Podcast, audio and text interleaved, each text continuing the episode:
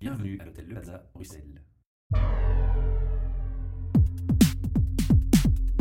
Podcast. Bienvenue pour un nouvel enregistrement de nos podcasts HR Meetup, votre podcast sur les ressources humaines, un projet sponsorisé par Talent Square, Transforma Bruxelles, espace de coworking et innovation center où nous nous trouvons aujourd'hui et bien entendu le Plaza Hotel Bruxelles. Alors j'ai l'honneur de recevoir aujourd'hui quelqu'un avec qui j'échange depuis très longtemps, ça date de l'époque du podcast High Tech, donc ça fait plus de 8 ans presque. Ouais. On se connaît et elle nous vient du Québec. Alors j'ai devant moi Kim Auclair, merci de nous avoir rejoints. Ça fait plaisir. Je suis contente d'être ici avec vous. Alors il y a aussi ma petite fille qui nous accompagne parce qu'on a un dimanche et qu'on a un Oui. peu, euh, peu improvisé la visite à la salle d'enregistrement ce jour. Donc s'il y a un petit peu de bruit de, de marqueur qui griffonne, bah, c'est la petite fille qui est à côté et elle fera peut-être un petit coucou tout à l'heure. Alors Kim, on va commencer cette euh, émission par euh, te présenter comme avec tous nos invités. On va dire un petit mot sur ton, ton parcours. Quelle étudiante étais-tu? Avec quel rêve? Et aujourd'hui, que fais-tu? Moi, été toujours une petite euh, fille entreprenante quand j'étais seule. J'étais le genre de, de personne qui euh, allait dans le parc euh, près de chez elle, puis qui criait qui veut jouer au soccer, mais qui n'était pas nécessairement bonne au soccer. Donc, euh, je rassemblais les gens naturellement pour leur permettre de- de- d'avoir une activité, d'avoir du plaisir ensemble, mais j'étais pas nécessairement celle qui savait jouer ou savait ça. J'étais celle aussi, plus jeune, qui construisait des, des bureaux en carton dans le sous-sol chez ses parents, qui rassemblaient la rue pour jouer à l'école, pour jouer au, secréta- au secrétariat avec des ordinateurs en carton. Donc, euh, on dirait que le côté entrepreneur ou le côté euh, avoir son entreprise, euh, être assembleuse, était quelque chose De naturel chez moi presque que je ne savais pas à cette époque-là que ça, que ça allait me mener où j'en suis aujourd'hui. Ce qu'il faut savoir, c'est que je suis sourde de naissance. Donc, Mhm. j'ai une surdité qu'on appelle de sévère à profond. Euh, De l'oreille gauche, j'entends rien. Et de l'oreille droite, j'entends 75% avec mon appareil. Donc, euh, l'école, pour moi, ça a été plusieurs obstacles. Euh, Donc, euh, j'ai eu beaucoup de difficultés euh, à apprendre, à, à j'avais ma manière à moi d'apprendre et les notes à l'école n'étaient pas les meilleures et aussi j'avais de la misère à m'exprimer vive voix. Donc tout ça a fait en sorte que lorsque j'étais à la recherche d'emploi, ça a été difficile pour moi puis je comprenais pas à ce moment-là, je m'intéressais beaucoup au graphisme à l'infographie et j'avais de la misère à savoir euh, quel que je voulais choisir entre les deux. Mais je comprenais pas pourquoi les employeurs voulaient pas euh, engager une, personne passionnée, motivée, euh, qui voulait travailler. Et tout ça m'avait vraiment frustrée. Donc, je me suis tournée vers le web. Le web, pour moi, a été une deuxième porte d'entrée. Donc, euh, je me suis dit, ce que je dis souvent quand je fais des conférences euh, à Québec, les gens ne voulaient pas me voir la face en personne, mais je peux me montrer autrement sur le web. Alors, euh, grâce au web, j'ai découvert le mentorat. Le mentorat qui est de l'accompagnement de l'individu. On lui dit pas quoi faire, mais on lui donne différentes pistes pour lui permettre de se développer en tant qu'individu ou en tant qu'entrepreneur. Donc, euh, j'ai un mentor à cette époque-là qui m'avait dit euh, Pourquoi tu ne démarrais pas ton entreprise? Je voulais rien savoir à, ce- à cette époque-là, euh, mais il me présentait différents types de graphistes. Donc, un graphiste qui travaillait dans, une entreprise, un graphiste qui travaillait à son compte et un graphiste qui avait son entreprise à lui. Puis, j'ai eu un coup de foudre en allant visiter le, graphiste qui avait son entreprise. Je m'intéressais à comment qu'elle avait monté sa boîte. Je fouillais dans les tiroirs. Je regardais comment euh, qu'elle avait monté ça de A à Z. Donc, euh, c'est là un peu que la... les réflexions, ouais, peut-être que je suis une entrepreneur innée. Donc, euh, c'est un peu ça. Et le web, pour moi, comme j'ai dit, j'ai partagé très tôt mon, histoire. J'ai compris le potentiel que ça pouvait avoir pour moi. Donc, je crois que beaucoup de gens... Moi, j'ai pas d'études. Il faut, faut savoir que mes seules études, c'est en graphisme à- au cégep de Rivière-du-Loup. Le reste, je l'ai appris sur le temps. Et j'ai comme... Je me suis donné comme mission personnelle de euh, permettre aux gens de développer leurs compétences entrepreneuriales sur, sur le web en écrivant des contenus. Alors, c'est un peu dans... Moi, c'est qu'est-ce que je fais euh, actuellement. C'est un peu comme ça qu'on s'est connus, hein, puisque moi, Oui. je commençais le podcast high-tech et vous, vous animiez une communauté euh, Mac. Oui, Oui, donc Voilà. dans le fond, j'avais créé Mac Québec euh, en 2005, une communauté d'utilisateurs de produits Apple. Ça, ça a été Mac Québec, c'est pas euh, revenu ou c'est pas euh, une activité qui m'a rapporté de l'argent, mais beaucoup d'expérience. Ça beaucoup a de été un laboratoire pour moi. Donc, ça a été mon premier projet à part être graphiste à mon compte. Mais effectivement, c'est là que j'ai appris qu'on a, que la plupart de mes contacts français, Paris, tout ça, euh, j'ai des toutes faites grâce à Mac Québec. Alors, évidemment, on a compris que tu as créé ta première société, Oui. ta première boîte, et puis ton parcours continue, et on arrive à Niviti. Oui, effectivement. Euh, donc, dans le fond, Niviti fait de la production et diffusion de contenu pour aider les individus à développer leurs compétences entrepreneuriales. Et qu'est-ce qui est particulier, c'est que maintenant, j'ai vraiment des clients importants qui me permettent de faire ce que je fais aujourd'hui. Et mes articles sont lus par différentes personnes, beaucoup de, de personnes un peu à travers le monde francophone.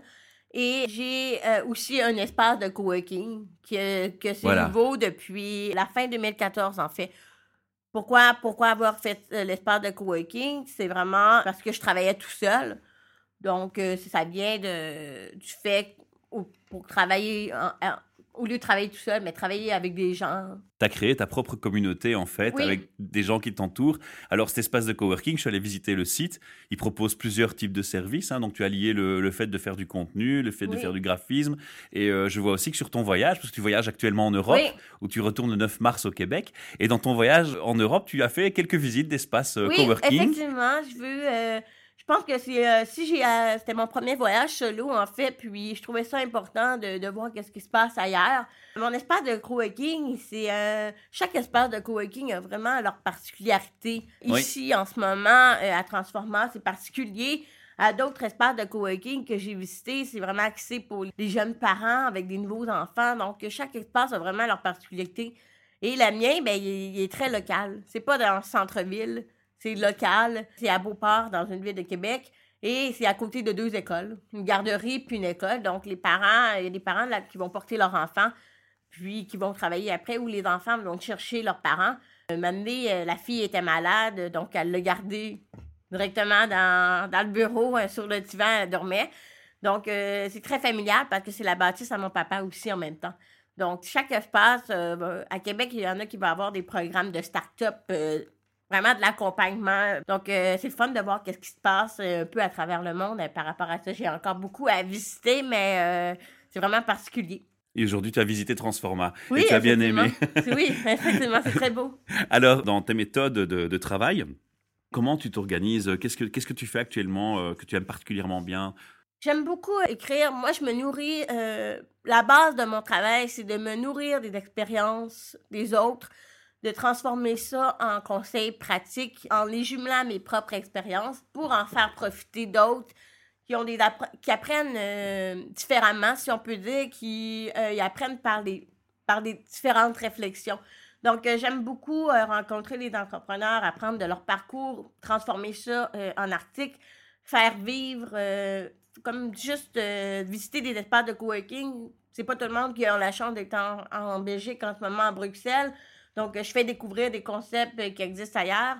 Donc, euh, des fois, il y a des clients qui me payent pour aller dans des événements parce qu'ils n'ont pas nécessairement le temps d'être là. Donc, moi, de pouvoir rencontrer des gens là, je m'intéresse beaucoup euh, au vécu des gens. Mhm. Donc, c'est la, la- c'est qu'est-ce que j'aime le plus dans mon travail, de transmettre par écrit, faire découvrir des, des champs puis d'amener à réfléchir.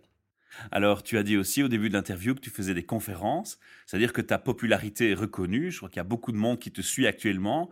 Tu as une belle réputation dans, le milieu. Oui, à Québec, euh, ben, je, je dirais pas que je suis pas super connue, mais oui, à Québec, euh, je, je pense que j'ai atteint dans qu'est-ce que je fais dans mon créneau. C'est euh, le résultat de plusieurs années de travail sur le web. Euh, on me reconnaît pour mes interventions sur l'entrepreneuriat, sur le mentorat. C'est vraiment un créneau que je me suis précisé. Donc, euh, les gens d'affaires, souvent, ceux qui veulent rejoindre ce public-là, qui veulent faire des petites campagnes plus précises. Je fais souvent partie des projets spéciaux qui ont en route par rapport à ça. Donc, euh, récemment, il y a des entreprises maintenant qui m'engagent comme recherchiste pour trouver des portraits d'entrepreneurs ou qui pourraient interviewer et tout ça, étant donné que j'ai un bon réseau, puis que je sais reconnaître euh, les bons parcours aussi.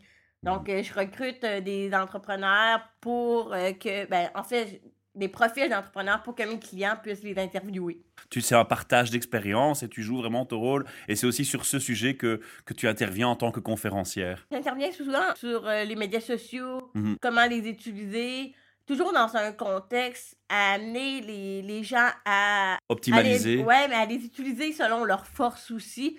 Beaucoup axé sur les entrepreneurs. Donc, c'est pas nécessairement les agences, c'est vraiment les entrepreneurs en démarrage euh, qui vont assister à mes, à mes conférences. Puis, je veux leur montrer que les médias sociaux, tu as plein de possibilités, mais que tout est parti, tout part d'une passion, tout part de, du message que tu veux véhiculer. Donc, il y en a beaucoup qui se disent, ouais, mais je sais pas quoi publier ou quoi que ce soit, mais tout part d'une passion que tu es capable de- d'en parler sans arrêt. Donc, moi, la, seule chose que je connais, c'est l'entrepreneuriat. Donc, c'était naturel pour moi d'essayer de jumeler comment je peux vivre de ça. Alors, euh, dans mes conférences, c'est beaucoup de médias sociaux, beaucoup de mon parcours, toujours dans web entrepreneuriat. C'est un chouette parcours et une chouette belle démonstration que tu fais là, une belle leçon de vie pour, euh, pour plein de gens. Je crois qu'il y a encore beaucoup, beaucoup de choses à dire. Ah on, va, on va tout à l'heure donner l'URL de ton site pour qu'on puisse visiter ton site, ton blog et, Oui. et te suivre et en savoir plus. Moi, j'ai encore une question cependant par rapport à tes activités. Tu es une networker. On l'a compris, moi je suis aussi un peu comme ça. Tu as des, des contacts avec d'autres pays comme la Belgique ou la France. Oui. Est-ce que de là où, où tu publies, de là où tu travailles, tu sens des, des différences culturelles profondes dans la façon d'approcher l'entrepreneuriat? La grande différence, c'est surtout, je pense, euh, en tout cas, moi, j'ai remarqué, c'est l'image que Mhm. les gens projettent. Peut-être que les francophones se donnent parfois, sans être méchante, euh, une, une plus grande importance, tandis que les Québécois, on va être un peu plus euh, simple euh, dans, dans la façon d'approcher les gens. Ça m'est arrivé souvent d'avoir euh, des, des présentations de, de projets qui avait l'air super euh, énorme ou euh, une certaine grande importance, alors que c'est super simple. Donc, euh, c'est, les Français, peut-être qu'ils font attention beaucoup à, à leur image, à qu'est-ce qu'ils projettent et tout Mhm. ça. Donc, c'est à la fois, euh, c'est différent. là. Et les Belges, tu as déjà une idée de comment on est en Belgique? En Belgique, euh, je sais pas. Tu sais J'ai pas encore, tu vas J'ai découvrir. pas encore d'idée précise. C'est la première personne que je rencontre euh, professionnellement parlant. Mais euh, à date, j'ai que des bons mots, mais je, je sais pas la différence. On te laissera le temps de découvrir. Ouais. on va faire en sorte que ça se passe super bien. On va citer l'URL de ton site, que les gens puissent te contacter, Oui. euh, trouver plus d'informations sur ton activité de- d'espace coworking. On va commencer par celui-là. Oui, donc dans le fond, euh, c'est niviti.com slash espace pour euh, l'espace coworking. On mettra bien entendu le lien en dessous Oui. de- du podcast. Tu as aussi un blog personnel Oui. où on peut te suivre, tu peux donner l'URL. Oui, c'est euh, kimoclair.ca. Et dans la tête d'une entrepreneuse, parce que tu oui, as commencé. ça, c'est le... C'est le blog qui s'appelle comme ça. Donc, on peut me suivre sur Facebook euh, avec ma page Facebook dans la tête d'un entrepreneur. Et on va aussi dire que tu as fait euh, un essai ou un début de podcasting. Est-ce que ça continue? Ouais. Plus ou moins, en fait, euh, je me rends compte que ben, moi, c'est ma voix. En ce moment, je me sens super à l'aise, mais j'ai fait un début de, podca- de podcasting, mais les gens avaient un, un reproche par ma voix, ma façon de fonctionner aussi. Et je me rends compte que je suis plus à l'aise En dans face à face entrevues, quelqu'un. ouais. quand on est deux dans un podcast que le faire tout seul, c'est c'est différent. Mais j'aimerais ça continuer sur explorer de, de- de nouvelles formes de, de médias que l'écrit, j'aimerais beaucoup ça. Mais euh, c'est quand même beaucoup de travail. Je suis partant pour collaborer à deux. Ouais, sache-le. c'est bon. Alors, on va clôturer aussi cette interview par euh, notre ligne éditoriale qui consiste en 2016 à poser des questions HR. On dit human resources, les ressources humaines. Vu ton parcours, hein, tu étais confronté justement au monde HR avec, malheureusement, comme tu l'expliquais, un petit côté négatif aussi. On va essayer de rester sur le positif. Justement, je trouve ça intéressant de te demander à toi en particulier, quelle est ta vision du monde human resources Alors, comment tu définirais une personne des ressources humaines avec ton bagage culturel québécois et ton parcours? Euh, une personne euh, qui euh, recrute, une personne qui, qui va chercher les... Moi, ce que j'ai vécu, c'est que j'avais, je manquais d'expérience. Les jeunes aujourd'hui sont remplis de créativité, de curiosité. Et souvent, on est encore euh, axé sur le papier, sur les études, sur l'importance d'acquérir du savoir, alors qu'il y a beaucoup de jeunes qui ont déjà un potentiel énorme. C'est sûr que c'est plus difficile à gérer, euh, sont plus un peu partout, mais qui ont un potentiel énorme, puis que ça, il faut leur faire confiance. Donc, des fois, c'est une question de temps. c'est mieux de. Moi, ma première, j'ai engagé ma, ma première employée il y a sept mois. C'était la première fois que je faisais face à différents types de profils. Donc, j'ai vécu un peu. J'ai pris une personne qui avait moins d'expérience nécessairement dans un, dans un dans le marketing web, mais qui avait déjà étudié en marketing. Mais c'est une fille extraordinaire. Il suffit d'avoir la confiance, ils veulent apprendre. Donc, euh, oui, je voudrais euh, la, la façon que je vois le, recrutement aujourd'hui, c'est beaucoup de d'être plus flexible. Puis mmh. euh, de faire un peu, de prendre la peine de rencontrer ces gens-là, pas juste se fier sur le papier, parce que c'est dur d'exprimer sur papier euh, une expérience de travail, donc c'est limité à, quelques lignes. Ouais. Alors ici, en fait, tu viens de répondre à mes trois questions sans savoir. tu as répondu à la question comment tu vois un RH, tu as répondu à la question ce que tu aimes observer ou ce que tu n'aimes pas observer. On va quand même rester sur ce point-là. Il y a vraiment quelque chose que tu aimes bien chez les recruteurs et les personnes qui gèrent le personnel en entreprise? Il y a des choses, des bonnes pratiques que tu as remarquées que tu admires, euh, que tu admires? Euh, j'aime beaucoup ceux qui... Il y a une entreprise à Québec qui s'appelle Kerlab, il axe beaucoup, c'est euh, au Québec, c'est euh, plus reconnu euh, cette méthode de management ou de, recrutement qui est axée sur le plaisir, le bonheur au travail. C'est plus du côté américain, peut-être que je me trompe, que c'est reconnu au Québec, c'est encore en exploration. Les chefs d'entreprise, ouais, mais comment qu'on peut bâtir une culture axée sur les valeurs de plaisir au travail? Qu'est-ce que ça rapporte exactement? mais moi, j'admire le cette, ces valeurs-là. Les entreprises qui euh, euh, axent vraiment sur le long terme avec leurs employés, puis euh, de leur créer un endroit qui se plaise. Donc, avec ma première employée, ben, je m'assure que c'est sûr que je n'ai pas le budget pour créer des, espaces inspirants et tout ça, mais je m'assure qu'elle soit bien, qu'elle aime qu'est-ce qu'elle fait. Puis, euh, j'aime beaucoup les entreprises qui ont beaucoup d'employés puis qui réussissent vraiment à intégrer ces cultures-là de, bonheur, de travail. Donc, euh, créer des activités, aller jouer, euh, aller faire des sports, du team building, de vraiment. Focaliser sur l'humain. Focaliser sur l'humain, quoi. C'est mhm. ça. Puis, d'être plus flexible aussi, dans le sens que moi, je connais le travail à distance, je le vis, ça fait longtemps. Donc, euh, mon employée, euh, c'est sûr qu'elle doit être sur place pour gérer l'espace de coworking, mais euh, elle écrit beaucoup aussi. Puis, je lui permets d'apprendre. je suis flexible avec elle beaucoup. Donc, des fois, ça ne va pas donner qu'elle travaille directement sur place, mais on s'en parle, puis je vais lui permettre de travailler à distance. C'est vraiment l'horaire flexible et, C'est ça, cool. flexible, d'être flexible. En, bonne harmonie. C'est très tendance comme, comme façon de de, gérer les employés aussi, de, montrer plus de flexibilité. Euh, il y a beaucoup de gens, euh, que ce soit des jeunes ou des vieux, qui euh, sont capables, sont responsables de travailler à distance. Donc, il faut juste une question de confiance aussi. On, on, conclut le podcast par un petit message qu'on fait à tous les recruteurs qui nous entendent à travers le monde et qui parleraient français. Oui. Qu'est-ce qu'on pourrait leur dire? Je dirais de, miser beaucoup sur des employés, des, des, gens qui sont passionnés c'est des gens qui peuvent apporter beaucoup dans une entreprise. Donc, euh, je dirais de, de laisser euh, un peu le côté euh, structure, le côté de faire plus confiance à, à, la passion que la personne. Je pense qu'une personne passionnée peut apporter encore plus qu'une personne qui a juste un savoir en tant que tel, mais une personne qui peut vraiment apporter davantage, ça va être vraiment une personne passionnée par le domaine d'activité. Super. Kim, je te remercie pour le temps que tu m'as accordé, pour cette agréable surprise qu'on s'est fait mutuellement. on, va faire un petit, on va faire un petit coucou euh, à Manon qui va dire bonjour. Bonjour. voilà, tout mignon. Et alors maintenant, on va aller chez moi, on va manger euh, un bon petit repas ensemble. Et puis ce soir, je te ramène. avec l'enthousiasme d'un enfant. Et on va, on va ce soir te ramener sur ta prochaine destination qui sera Amsterdam. Amsterdam. Amsterdam. Voilà, elle salue, elle dit au revoir. À bientôt à tous. Merci. À bientôt. Tchuss.